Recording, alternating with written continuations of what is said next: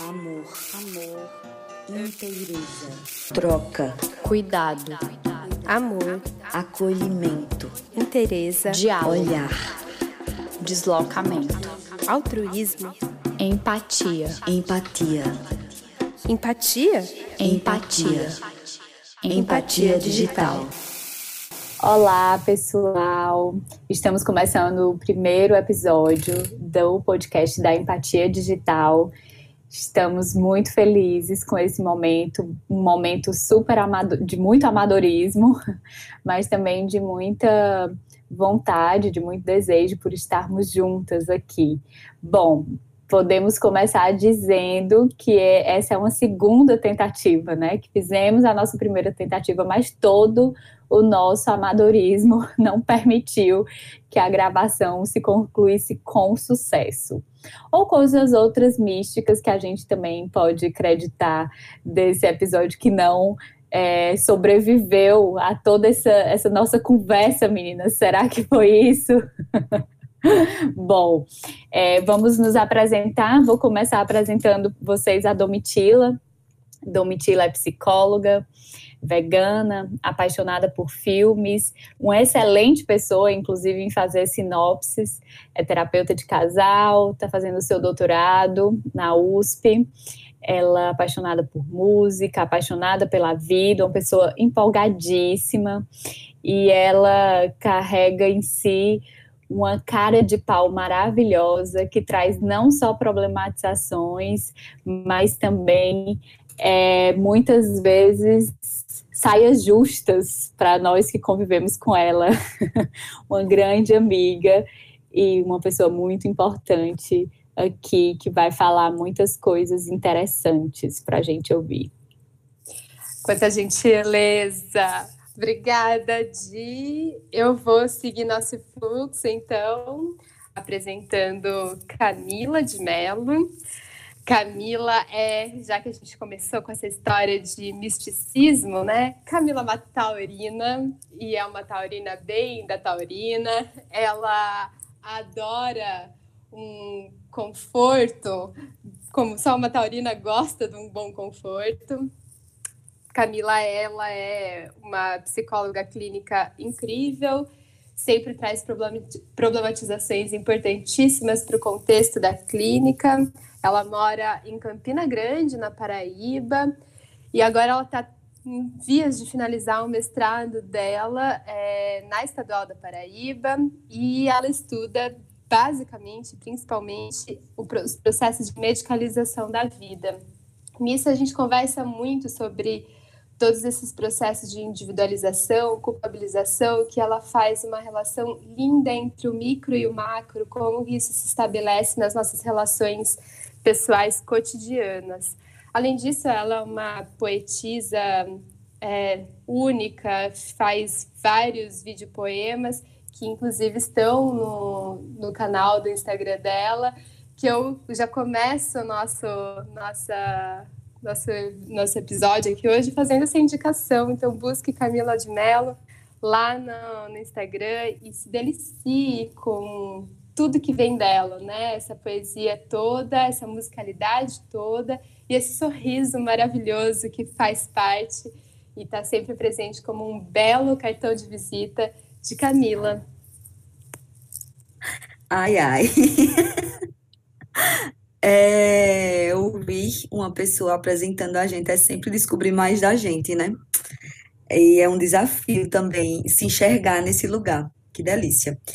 Pois bem, seguindo o fluxo de apresentações, eu vou apresentar Diana, essa mulher maravilhosa que está agora em Fortaleza, Ceará.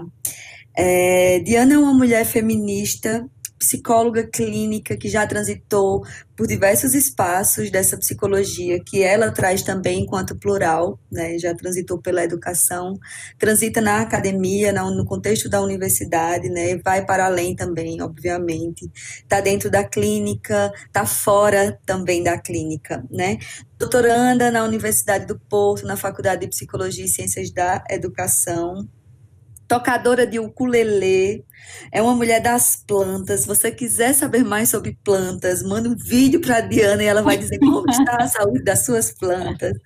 É uma amadora da música, é, da poesia, dos filmes, dos podcasts, né? Diana também é mar, é surf, é, enfim, ela tem muita coisa que ela carrega consigo, né? E a gente vê e enxerga isso quando olha para ela. Diana é uma mulher múltipla, é uma mulher da pluralidade. E ela traz muito disso no discurso, na forma como ela transita e como ela vagueia pela vida, né? E é rica em problematizações também. Eu acho que é uma das coisas que muito conecta a gente para além, né, da, de toda a vida carnavalesca, tem outras coisas que, que trazem muito, que dizem muito do nosso encontro, né? E problematizações é uma delas. A gente nunca está no lugar comum, a gente sempre está né, se questionando, se tensionando. Então, Diana traz muito disso também. É, quando a gente junta nossos rubacões, né? Ela traz essa, essa coisa junto com ela. E é isso, muito feliz de estar aqui nessa segunda vez, né, apostando no nosso amadorismo e apostando no desejo de estar também, né? Bom, depois de exposta toda essa rasgação de seda maravilhosa e toda essa delícia de sotaques, vale dizer para vocês que a empatia digital somos nós, esse coletivo Psi, que surgiu como fruto de uma amizade. Nos conhecemos em Portugal, na cidade do Porto. Estávamos as três fazendo parte do, fazendo partes dos nossos processos de formação acadêmica lá na, na Universidade do Porto, quando nos conhecemos numa ladeira portuense é, numa, num carnaval que não era Olinda, mas que juntamos todo um calor brasileiro e estamos aqui até hoje seguindo distantes é, fisicamente. Estamos hoje em cidades diferentes do, do Brasil, Domi no interior de São Paulo, eu em Fortaleza, Camila em Campina Grande, como foi dito. É, mas estamos conectadas em, a, através de não só da, dessa rede agora, que é a empatia digital, mas de muito amor também proposto nas nossas trocas, né? E por isso eu vou agora puxar esse nosso tema de hoje, a nossa pauta do dia. Que na verdade não é uma, uma simples pauta, é um questionamento que vai ficar aqui para a gente conversar, tecer um pouquinho histórias sobre eles. Afinal, é possível construir relações profundas sem presença física? E aí, me digam, o que é que vocês acham? Rola construir esse tipo de relação bem profunda, do jeito que a gente gosta, mesmo sem estar pertinho? Ah, eu acho que eu vou começar falando aqui, né, e de um jeito hum, a gente gosta muito de problematizar e ir aprofundando em várias das nossas conversas, mas eu vou começar pela superficialidade, que eu acho que é daí que se parte muito. e eu, eu vou dizer que sim, que é muito possível a gente estabelecer relações profundas, mesmo em formatos de distanciamento, né? E essa resposta pode parecer ser simples a princípio, mas ela tem muitos, muitas conexões que não são simples, né? E eu acho que uma das formas para a gente, inclusive, sobreviver é, em tempos de distanciamento é a gente se aprofundar em relações, né?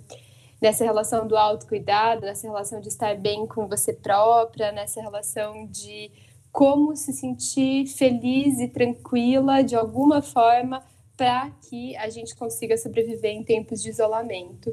Cada uma está vivendo, cada pessoa tem vivendo suas, está vivendo suas particularidades, né? E eu também não quero romantizar nada ou dizer que é simples, né? Entrar em contato com a gente mesma e ficar bem com a gente mesma para depois disso é, estabelecer outros tipos de conexões com as pessoas. Mas eu acho que, inclusive, nas adversidades, nas escassezes, a gente consegue encontrar maneiras da gente ficar bem.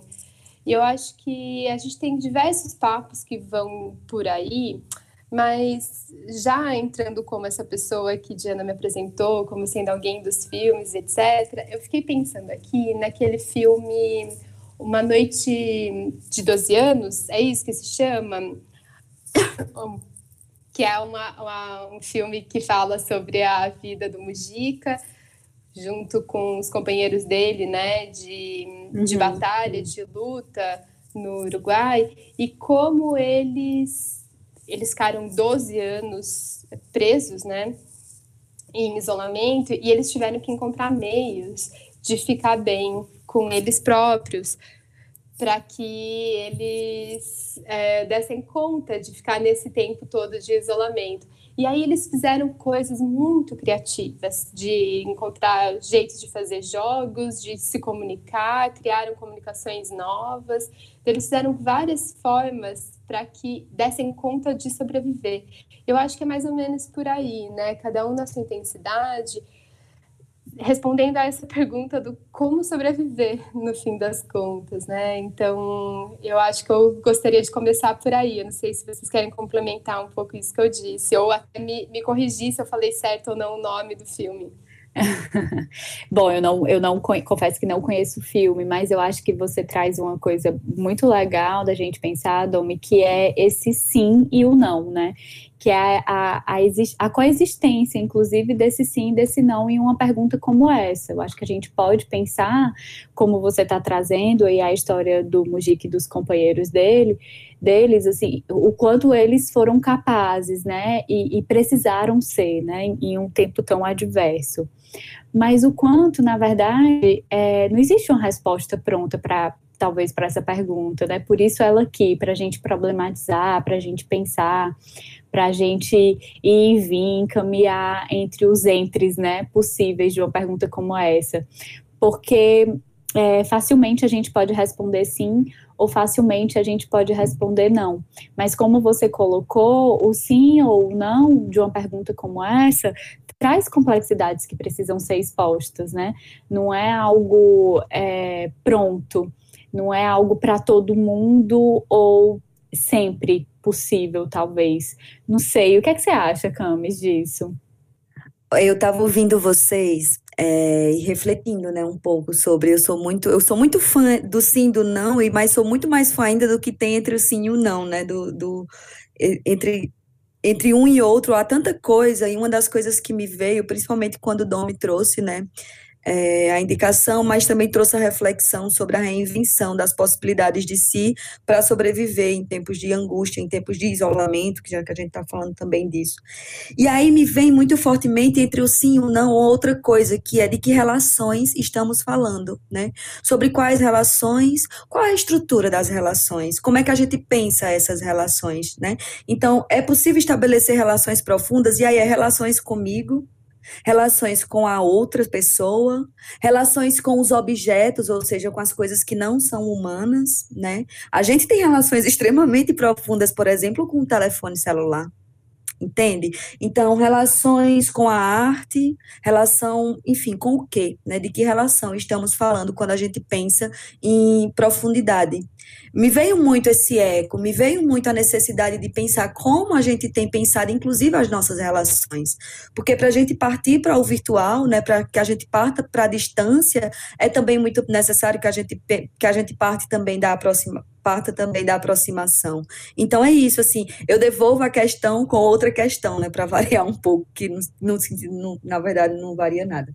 Mas é isso, de que relações estamos falando quando a gente fala em relações de profundidade, né? Eu quero falar uma coisa, né, que eu não sei se é muito responder a pergunta que a Camila fez, mas é um pouquinho é, caminhar um pouco mais nessa reflexão, né? Estava conversando ontem com uma pessoa e estava conversando também, inclusive, com vocês duas, né, sobre esse tempo que a gente já está em isolamento. Hoje é 4 de julho, né, é, e a gente está aí há mais de 100 dias nessa proposta ou nessa suposta proposta de isolamento social, né, e nessa relação que, tem, que a gente tem tido, que são outros formatos de relacionamentos de vários relacionamentos. E estava hum, conversando ontem com essa pessoa que estava me dizendo o quanto para ela tem sido difícil se manter crente, com fé positiva, né? E como ela se vê muito cansada, é, quase entregue assim a esse cansaço e é um cansaço que é hum, que toma ela bastante. Então, ela tem tido dificuldade de levantar da cama, de trabalhar, é, de fazer coisas e etc. E ela falou de uma coisa que é um paradoxo que eu achei muito interessante, que ela disse que quando ela conversa com pessoas que estão crentes de que as coisas vão ficar melhores, ou que elas se mantêm positivas, ela tem vontade de passar por cima, nas palavras dela, né? De passar por cima com um caminhão e, ao mesmo tempo, colocar ela dentro de um potinho e guardar para ela e ficar tentando aprender com ela como ser positiva. E eu achei muito interessante isso, porque, ao mesmo tempo, é, dá raiva e dá vontade de ser como ela, né? Como elas, né, como essas pessoas que têm se mantido positiva. E no fim das contas, eu acho que isso tem sido um grande desafio para a gente cotidianamente, né, é acreditar em quê? É, se, prender, se agarrar aqui esperança, né? É caminhar para onde, né? E como está tudo tão incerto, essa positividade normalmente, no meu ponto de vista, ela é um pouco orientada para algum futuro, um plano, né? Para se colocar um plano é, em ação, ou para ver uma pessoa, fazer uma viagem, um projeto de trabalho, curso de graduação, qualquer coisa do tipo, que nada disso está podendo acontecer. Então, como manter-se positiva, né, ou com esperança, ou tranquila, baseada e orientada só no dia de hoje, porque o dia de amanhã ele é tão incerto quanto é daqui um mês, daqui um ano, ou no fim da quarentena, né? Essa ideia do que é esse fim. E não sei, eu não sei o que vocês acham disso, mas foi algo que eu fiquei pensando em, em trazer, né?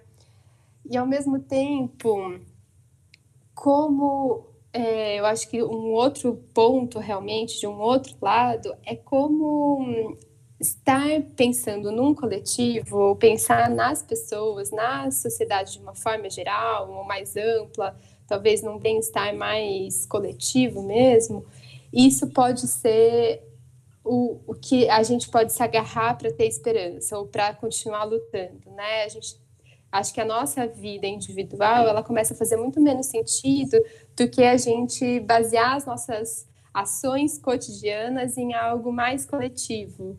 E, e aí foi isso que eu estava conversando com ela ontem, né? Em como a gente pensar no que pode ficar melhor para um grupo maior de pessoas que não é só ela, pode ser algo que dê uma esperança para ela, uma positividade para ela, né? Nesse contraponto.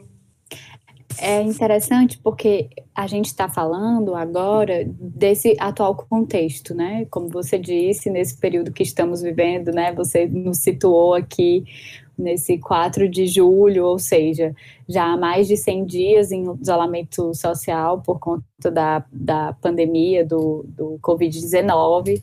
Vai ser interessante voltar a esse, a, a, esse podcast no futuro, nos ouvirmos aqui desse lugar né, de, de isolamento, nós que com a possibilidade, né, os privilégios que temos, conseguimos dar conta de, de nos manter né, isolados, também com a consciência que temos da importância disso. Então, assim, eu acho que a gente está vivendo algo muito forte, muito intensificado desse, desse virtual quase que exclusivo, né? Muitas pessoas têm outros outros contatos, outras relações dentro das, das suas casas, né? Algumas pessoas não têm, estão sozinhas. Nós estamos aqui em situações distintas, né? Nós três vivemos a, a distinções desse, desse formato. Mas essa, essa conexão com o virtual, ela não é nova, né? Essas relações virtuais, sejam essas relações com o outro, seja a relação é, com o nosso auto, autocuidado, é, com entretenimento, com o nosso conhecimento, são relações que já se estabeleciam no virtual, né? É, a gente está falando disso agora, talvez porque tenha algo muito excessivo sendo, sendo vivido, né? Muito esgarçado até. A gente está esgarçando talvez essa nossa é, possibilidade de viver distante das pessoas. Está cansativo já, já está puxado. E a gente está refletindo sobre isso. Mas, e ao mesmo tempo, muito, muitas pessoas atentas também a todas essas mudanças que, que provoca essa experiência, como a, o relato da sua amiga, né? Que ao mesmo tempo que tem vontade de passar por cima com o caminhão, tem vontade de aprender com quem está dando conta, né? E eu entendo que o dar conta aí é muito subjetivo, né? Muito da história de, de, de cada pessoa. Mas, é, enfim, tem algo talvez a ver com, com o que a gente já vem vivendo, né? Eu nunca imaginei esses dias eu estava aqui em casa perguntando para as pessoas que estão comigo se já imaginavam alguma vez, eu estou com os meus pais, que já são é, pessoas idosas, perguntando se algumas, alguma vez eles já imaginaram viver isso, assim, durante toda a vida deles, né? E eles falaram que nunca, assim, que já imaginaram cenários duros, difíceis, né? Por todos os contextos, enfim, políticos, talvez até que eles já viveram, ou toda a realidade enxergada de mundo, mas que nunca imaginaram exatamente isso. Mas o fato é, a gente já vinha, né? Eu vi a minha mãe esses dias, ela participou de um congresso de forma totalmente virtual, a minha mãe que não usava muitas plataformas, nunca tinha escutado falar em Zoom, que nunca tinha, enfim, ou outras plataformas, e fazendo um congresso virtual pela primeira vez né? E sendo algo possível ali com o caderninho tratando tudo, trazendo ainda essa outra forma de relação dela não virtual, né, para estar tá presente ali no virtual, essa forma mais analógica, né, de, de escrever, né, a punho sobre algo. E as coisas acontecendo, né, e mas ao mesmo tempo tem um, um tem muitas pessoas que estão se questionando, né, sobre esse sobre esse virtual não dar conta, porque, é, porque cansa, né? Tem esse virtual que não dá mais conta de saudades, né? Seja de lugares, seja de pessoas, é, ou não dar conta mais desse corpo que deseja se diluir, se expandir, né? Algumas emoções muito, muito intensificadas, enfim. Então, eu não sei, a gente está falando disso hoje porque está muito excessivo que a gente é, é, essa experiência, né? E não só excessiva, como também muito muito expandida, né? Algo mundial. Mas me parece que a gente vem vivendo isso já há bastante tempo. Aqui, claro, eu quero deixar é, muito registrado um recorte específico de, de classe, né? De pessoas que têm acesso a essas plataformas virtuais, que têm, é, têm acesso a poder é, de alguma forma, vivenciar algumas aproximações pela rede, né? É muito bom te ouvir isso e fica ecoando, né, o porquê só agora. Porque só agora a gente está de fato falando sobre isso. Porque só agora, e aí eu falo também do lugar de psicóloga, né? É, porque só agora a gente está entendendo que é possível e que muitas vezes é necessário né? Porque só agora, quando as coisas já estão acontecendo, estava dialogando um pouco com um grupo de pessoas com as quais eu estive estagiando quando era estudante de psicologia, e aí surgiu muito debate de pensar se seria possível, vindo da, da, da universidade, né? É, se seria possível realizar os estágios de psicologia online, né? E ficou muito esse debate. E aí foi algo que a gente trouxe é, para além do que foi do que será decidido, enfim, enquanto resolução, enquanto algumas redefinições do processo de trabalho, é, ficou ecoando muito fortemente, porque só agora a gente está falando sobre isso, sabe? Por que é que na minha formação a gente não entendeu que o online já era uma realidade, que ele já era o que a gente vive. Também dialogando com o pessoal, já para outro projeto, a gente estava conversando um pouco, porque está surgindo né, uma necessidade de fato de fazer acolhimento psicológico das pessoas que estão na periferia, que estão na ponta, como se diz, né, como costumam falar. E que essas pessoas não estão tendo apoio, essas pessoas estão em situação de vulnerabilidade extrema, e surgiu uma demanda da própria, da própria comunidade de pensar como acolher essas pessoas né? E aí a gente volta de novo para essa questão, por que só agora? Né? Por que, que a gente está se movimentando nesse sentido? Mas também não quero entrar no discurso negativo ou necessariamente extremamente crítico, né? De dizer por que só agora, mas também pensar na potencialidade do agora, né? É, como Diana bem marcou, a gente está em situações de muito privilégio por poder, por poder estarmos nesse lugar que estamos. Inclusive, é, um podcast, um episódio de podcast vindo exatamente nesse momento também, então diz muito dentro das nossas possibilidades. Mas aí também e aí voltando um pouco porque só agora, eu penso que a gente tem ressignificado as coisas, né? A gente tem ressignificado a nossa relação com esse meio virtual, a gente tem ressignificado também as nossas próprias relações presenciais, né? O virtual, essa impossibilidade de, de, estarmos com as pessoas, tem nos convocado também a ressignificar as relações presenciais, né? Eu gosto muito de uma história porque para mim ela é muito palpável, que é a, a famigerada história do Dia das Namoradas no restaurante japonês, né? Que foi quando, quando é, eu estive com minha ex-companheira e nós estávamos numa situação, enfim, de vamos fazer o quê, vamos fazer o quê, e caímos, né, numa, numa numa situação de irmos para um restaurante japonês. E quando a gente chegou lá, me chamou a atenção, para além de várias outras coisas, né? Foi uma experiência antropológica, no final das contas, mais do que comemorativa, mas me chamou a atenção como as pessoas naquele instante, que estavam completamente presenciais, né? A gente estava com menos de um metro de distância, algo que parece utópico, mas não é, né?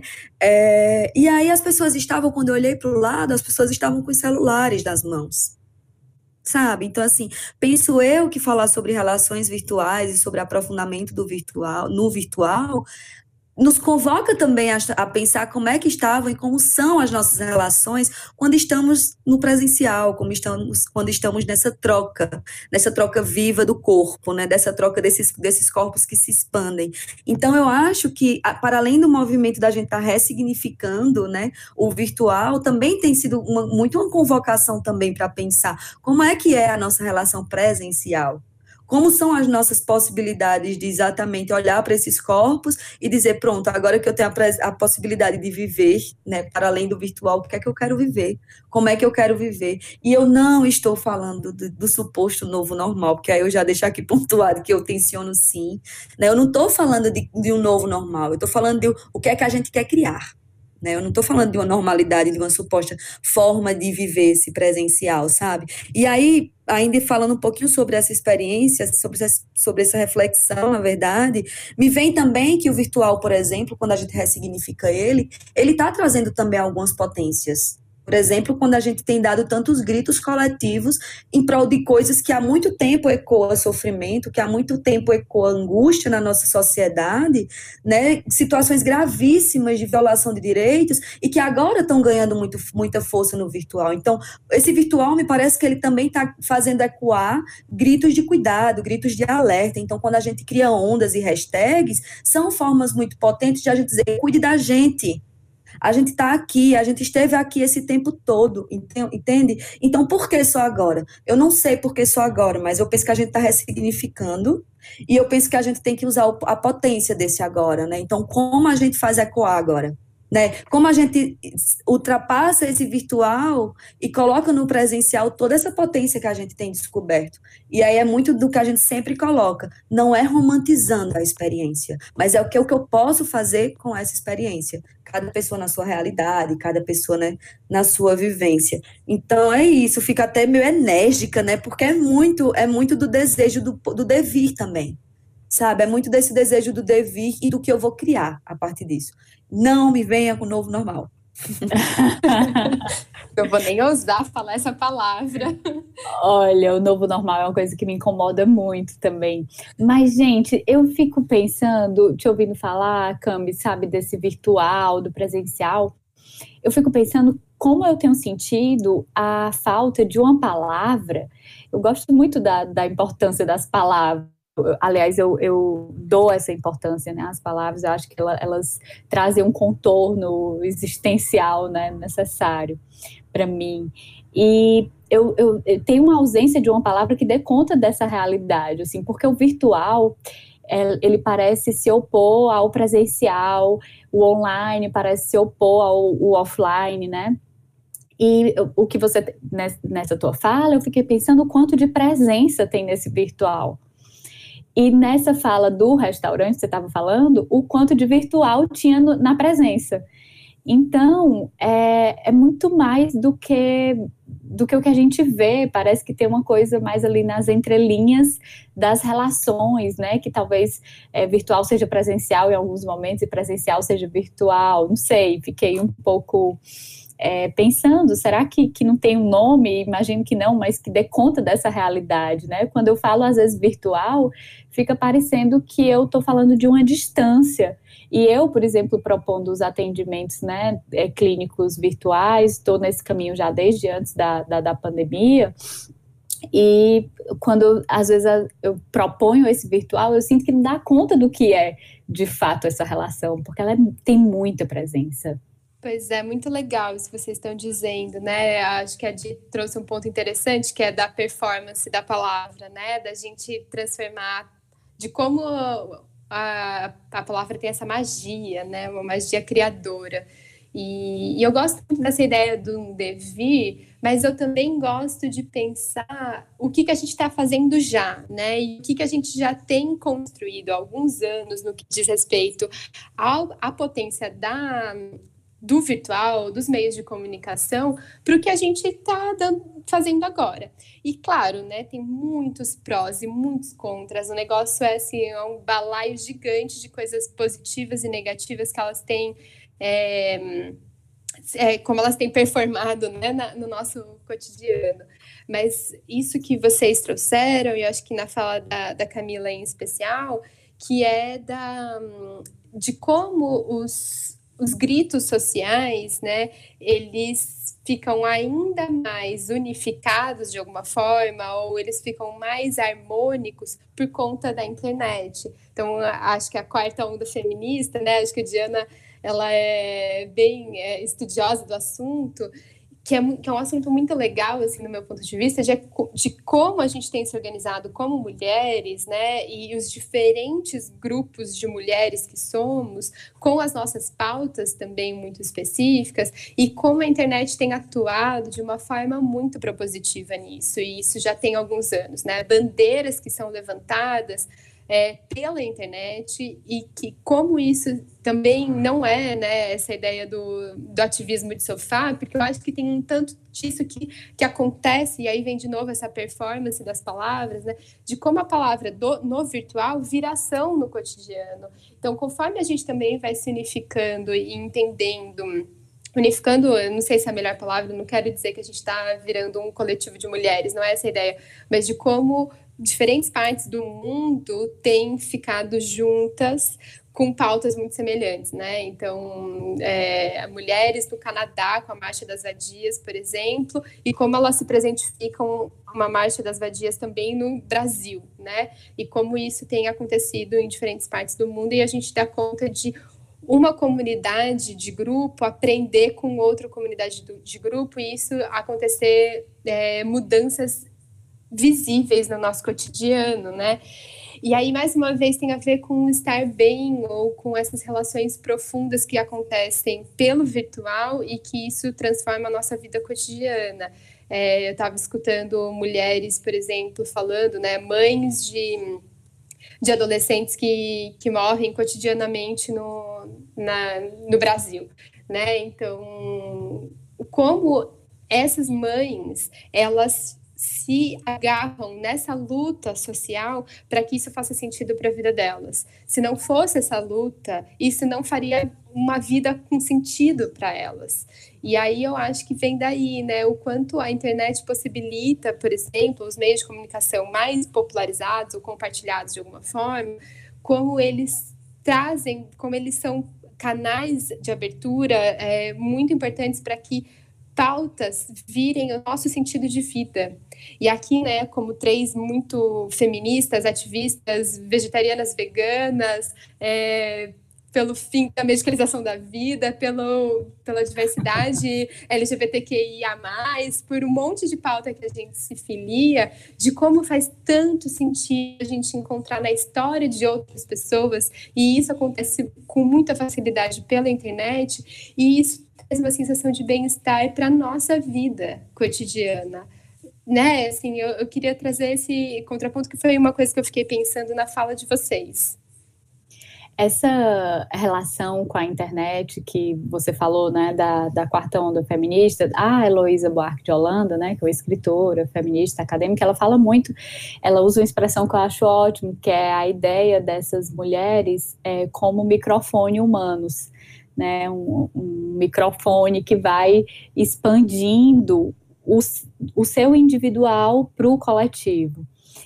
E eu acho que a gente tem visto isso, né? A gente tem visto, por exemplo, nós, enquanto mulheres, nós temos visto nas redes, por exemplo, é, se pautar sobre estereótipos de, de beleza, e isso afetando o nosso individual, mesmo que em um contexto muito específico, né? Eu sei que a gente está falando é, não de uma bolha, porque eu acho que a gente olha para além disso, eu acho que a gente convive e transita em muitos espaços, principalmente pela nossa profissão, que nós recebemos muitas pessoas, mas a gente está falando é, ainda de algo que, um movimento que está em crescente, né, que ele não, não é o todo, a gente vive uma dominação masculina muito presente, né? E isso pautando a nossa existência, né?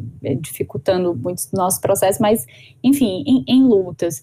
E eu consigo é, muito pensar nessa, nessa, nessa intensificação, né? nessa profundidade de relações na internet, quando a gente vai falando desses movimentos sociais. Mas eu fiquei aqui pensando e queria trazer para vocês sobre a nossa relação é, queria saber um pouco como é que está sendo para vocês é, essa relação de, profunda, de profundidade, de buscar aprofundar relações no contexto virtual, agora é, falando desse, desse lado do autocuidado, assim, para vocês individualmente, como é que tem sido, como é que vocês têm feito, e também na, nas relações profissionais, como é que está rolando isso por, por aí? Bom, é, para mim tem sido, sei lá, né, o que eu tenho feito cotidianamente em termos de autocuidado.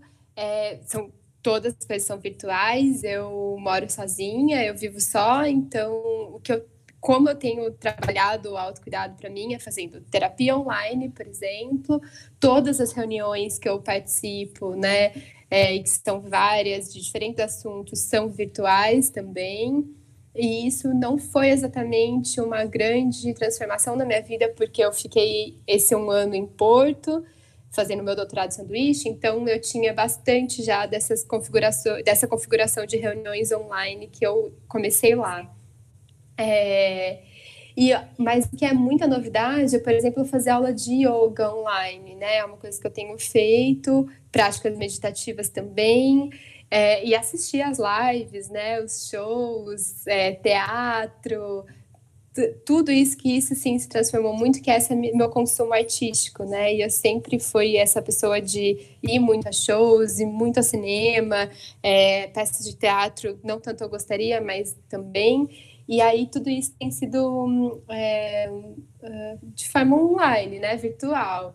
E está sendo muito interessante. Acho que um ponto né, que eu gostaria de, de falar só a respeito disso, que, que eu acho que é muito interessante, é, é ver todo mundo igual a mim. Né? Eu acho que esse é um jeito diferente de então por exemplo ver as lives das pessoas é ver a casa delas e eu vendo da minha casa eu acho que isso dá um tom de humanidade muito interessante porque a gente idealiza demais as pessoas famosas, né? Onde elas vivem, o que, que elas fazem, como elas se reproduzem. E, e, eu acho que a gente assistindo as peças de teatro, por exemplo, que eu tenho visto no Sesc, né? No canal do Sesc de forma online, é muito legal ver a casa delas. Ver erros também, ver falhas, ver falhas na internet, ver falhas de dificuldade de acessar um dispositivo é, digital e como isso tudo me coloca no mesmo lugar que essas pessoas. É, então eu tiro um pouco essa idealização das pessoas famosas desse lugar inacessível e coloco elas de gente como a gente, assim, né? E ainda falando desse recorte, claro, né, de classe, mas é um pouco por aí. E isso eu tenho achado muito interessante, tenho gostado muito e tem me ajudado muito a manter essa esse equilíbrio, né, ou esse ou diluído de alguma forma um sofrimento é, do isolamento. É, eu fico pensando enquanto escuto vocês e fiquei revisitando aqui é, várias coisas que têm acontecido no cotidiano, né, para pensar o que é que eu tenho feito para me cuidar. E é muito interessante porque e aí vem, né, aquele daquela discussão que a gente trouxe que foi tão gostoso pensar na presença do virtual sabe? Quando tu foi, vocês foram trazendo, né? Mas quando Diana chega e diz, mas eu quero outra palavra, sabe? Quase como quem diz, o que é que tem? Quanto de presença no virtual? E foi muito bom porque veio me despertando várias reflexões sobre como eu tenho produzido presenças no meu virtual. Então, meu autocuidado, ele está se dando muito por essa via. Então, assim, eu tenho me autocuidado, obviamente que, que me valendo do privilégio, posso fazer terapia, né? Tô fazendo, tô, tenho esse acompanhamento, vivenciando esse, esse acompanhamento e aí também realizando cuidado, propondo cuidado, pode parecer bem romântico e é porque eu sou assumida. É, eu gosto de cuidar. O meu lugar da psicologia, enquanto pessoa que também troca cuidado com as pessoas que eu acolho, me, me, é uma prática de autocuidado em grandes medidas. É difícil pra caramba. Não romantizo o trabalho, não romantizo o excesso de trabalho, não acho que a gente deva necessariamente por essa via, mas também a produção de cuidado com outras pessoas que eu encontro, que eu acolho, também tem sido uma experiência de autocuidado muito potente. E aí eu tenho repensado o meu trabalho como estratégia de autocuidado, repensado o meu ritmo como estratégia de autocuidado. É, quando estou fazendo, sei lá, a gente estava essa semana passada, há um, há um tempo, com um grupo de pessoas muito queridas, fazendo um artigo que é fruto de uma pesquisa muito potente que eu vivenciei. E a gente no grupo, a gente conversou muito antes de começar a escrever o artigo científico, por exemplo, qual vai ser o nosso ritmo? Vamos então traçar um ritmo. Isso é uma estratégia de autocuidado. E uma estratégia de autocuidado compartilhada. A gente conseguiu, cada um respeita. Ah, porque um adoeceu, porque uma teve uma experiência de falecimento, né? Então teve que viver um pouco do luto no meio disso. É, o outro precisou fazer uma mudança com urgência, porque o lugar onde ele estava morando não estava dando conta nesse processo. Então, a gente foi criando estratégias coletivas dentro desse grupo. Então, para mim, isso é uma estratégia de autocuidado. Né? O cuidado em rede também. É tenho repensado a forma como eu vou me relacionando com essas reuniões. E aí, para além de tudo, tenho encontrado figuras muito incríveis. Eu vou dizer que encontrado só como quem é atrevida mesmo. Então, eu encontro a Mara Moira quando eu deito no final do meu dia e vou lê-la, né? Fala das suas experiências enquanto mulher, travesti, puta, doutora, né? Então me encontro com ela e aí eu encontro ali um espaço de autocuidado também, o dela e o meu, né? Encontro Tereza Cristina, às vezes nem sempre, porque quando você entra na, nas lives de Tereza Cristina é um buraco sem fundo, né? Você fica ali, você, você fica horas. Mas encontro com Tereza Cristina enquanto estratégia de autocuidado, leio Conceição Evaristo enquanto estratégia de autocuidado, escuto a filósofa Linda Quebrada como estratégia de cuidado, porque ali, assim, eu acho que ela nos convoca o tempo inteiro, né? A pensar o autocuidado, a pensar as relações afetivas, a, pensar, a repensar o amor, isso para mim é uma estratégia de autocuidado. Eu troco com pessoas que eu amo o tempo inteiro, assim, por mais que às vezes a gente esteja cansada. Então, o amor tem sido uma estratégia muito potente de autocuidado, sabe, assim. É, já perto da minha finalização, senão eu vou passar o resto do dia todo falando o que é que eu tenho feito, né? Porque vem vindo, né? É, mas assim, uma das coisas muito, muito bonitas que aconteceram nos últimos dias, é, a gente aqui na, em Campina Grande tem o maior São João do mundo, né? E aí foi muito forte, assim, foi muito forte não ter o São João, né, aqui na, na cidade, por várias questões, por poderia passar a manhã inteira falando sobre isso.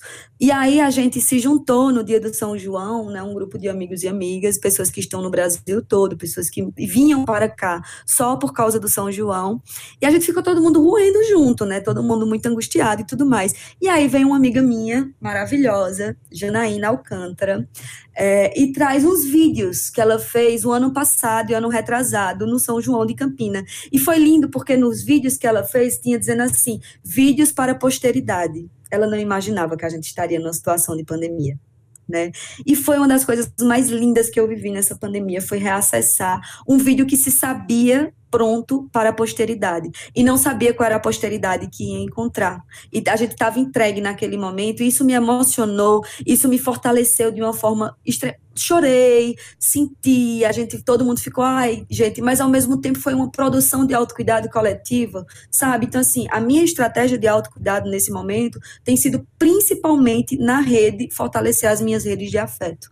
E aí vem, né? É, umas yoga aqui, umas meditação ali, algumas várias falham porque estou muito agitada, outros momentos dão super certo, danço um pouquinho de sapateado, faço poesia, faço um vídeo, enfim, e aí vai, né? Assim, as minhas estratégias têm sido muito pela via da troca. E, e quanto mais eu troco, mais eu entendo que o meu fortalecimento, meu, minha produção de autonomia no meu cuidado se dá exatamente por essas redes de dependência, né? E que elas estão sendo, sim, possíveis de ser aprofundadas no virtual, né? A presença está, sim, presente no virtual. É isso. Gente, que é, virtual cheio de presença. Eu já estava aqui anotando no meu caderninho. que lindeza, Camis.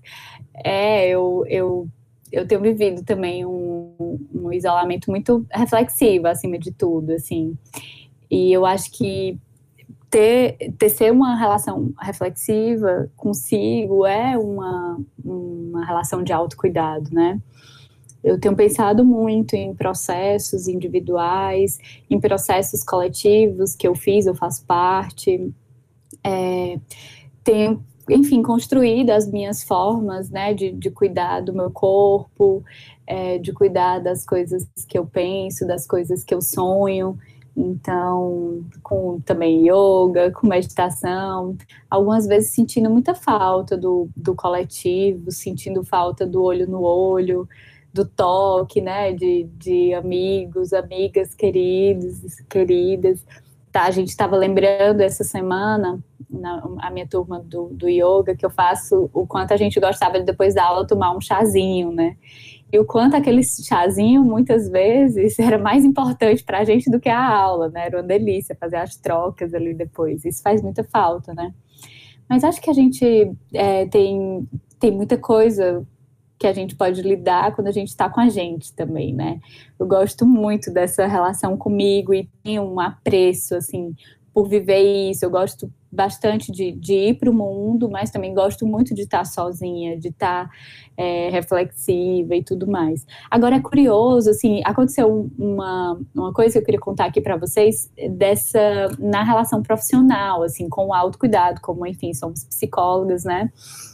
E como eu disse antes, eu já fazia esse trabalho é, de atendimentos virtuais e eh, quase todas as pessoas que eu atendia eram, é, assim, eu atendo muito mais virtualmente do que presencialmente, porque já é algo que eu faço há um tempo. Eu acompanho brasileiras e brasileiros também que moram fora do país, assim, enfim, como a empatia digital como um todo se propõe, né, a fazer esse trabalho. E, mas teve uma pessoa que me buscou é, no isolamento, no início do isolamento, dizendo é, o quanto estava utilizando daquele momento em que se pôde, né, se tornou mais comum a busca por esse atendimento virtual, porque ela sempre desejou fazer a, a psicoterapia, mas a coisa do contato, de sair de casa, de ir para um espaço, de ficar em uma sala de espera, enfim, tudo isso era um empecilho muito grande. Para ela, tudo isso representava algo que a impossibilitava, que a imobilizava nesse movimento de buscar terapia. E que ela amou quando teve essa possibilidade do virtual que ela particularmente não conhecia, né? E tem sido incrível, inclusive agora, depois desse, desses meses já né, em processo virtual, ela está cogitando esse, no momento em que a gente retornar, né, sabe-se lá quando, a possibilidade de ir para o presencial.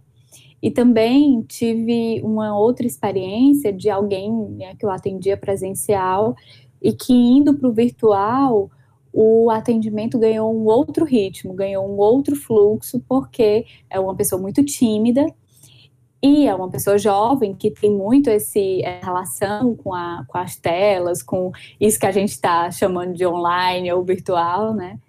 E fluiu muito, e, e, fluiu super bem, né? Não que antes não tinha um trabalho, não que a timidez também não fosse algo é, que falasse muito é, no silêncio, né? Mas, enfim, eu foram coisas curiosas que eu não imaginava vivenciar e vivenciei.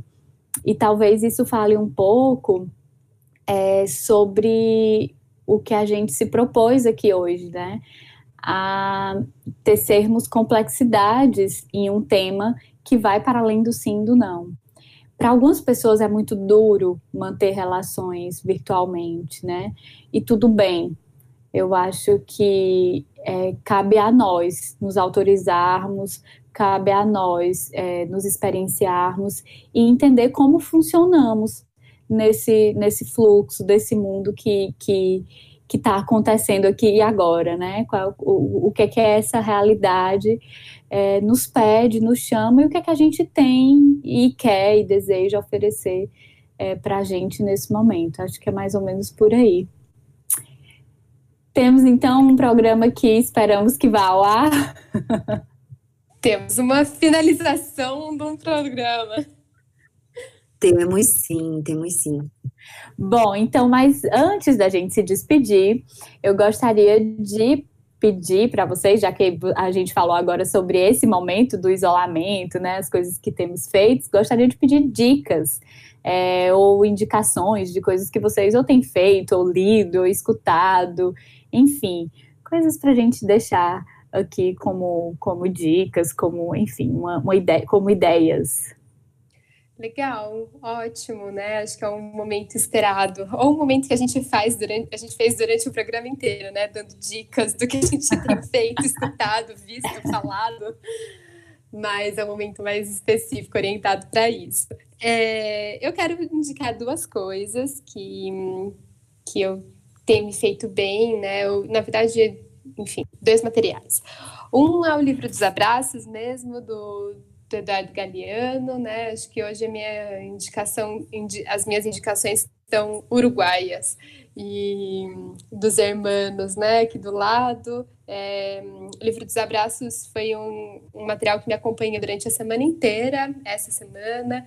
É muito legal, um material que o Galeano resume, né? Assim, com títulos muito convidativos e pequenos trechos também muito poéticos sobre vários assuntos do, da vida dele. Então é lindo, é um livro legal de abrir de vez em quando, pegar um trecho ou outro e se deliciar um pouco na, na história de vida do Galeano, tão cheia de poesia também.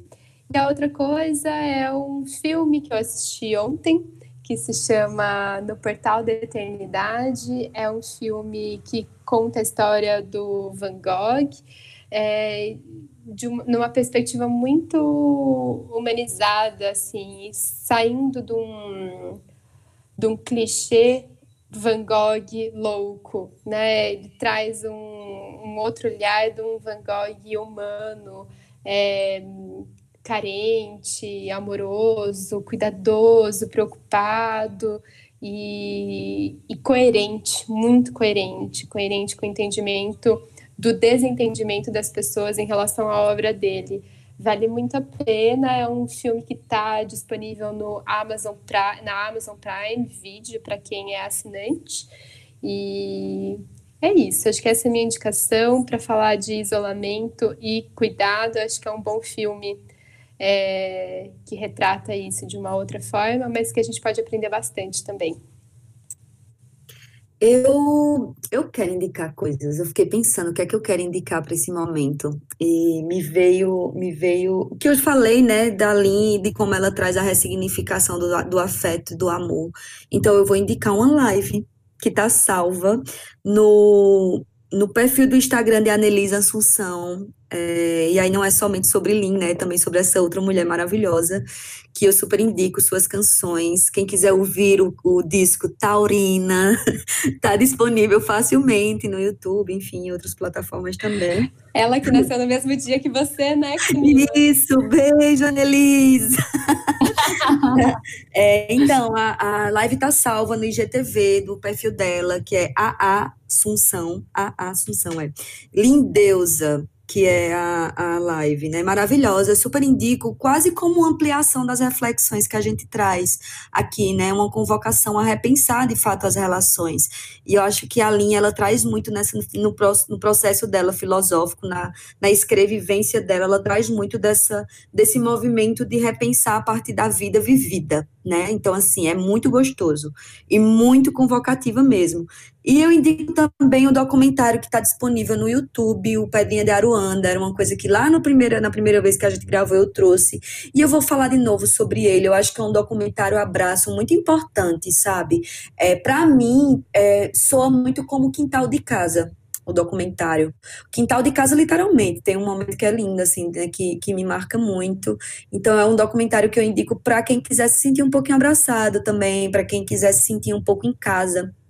Eu acho que, que é um documentário muito potente nesse sentido. É um documentário que fala um pouco né, sobre a história de Maria Bethânia, Caetano, mas traz outras figuras extremamente importantes. Mariane de Castro está lá, linda, outra deusa. E é isso. É, eu indico essas duas coisas mais pontualmente, que são indicações que me afetam mesmo, assim, que me fazem vibrar a alma, sabe? E eu acho que nesse momento vibrar é importante. Bom, que maravilha! Já anotei aqui várias dicas de vocês. Obrigada. A minha dica vai ser a mesma do, do nosso do, da nossa primeira gravação, a, a, gravação mais amadora de todas que não foi ao ar, que é o livro Ideias para Adiar o Fim do Mundo do Ailton Krenak, que é uma liderança indígena incrível, de uma lucidez é, que precisa ser ouvida. Então, bom, e uma outra dica que eu queria deixar para vocês é o nosso Instagram, arroba Empatia Digital, onde a gente tem feito esse exercício, né, de trazer muita presença para o virtual, muita profundidade para o virtual. Então sigam lá a gente, conversem, compartilhem se gostarem, enfim. E nos encontramos no nosso próximo episódio. Um beijo, tchau, tchau. Um beijo, tchau. Tchau, tchau.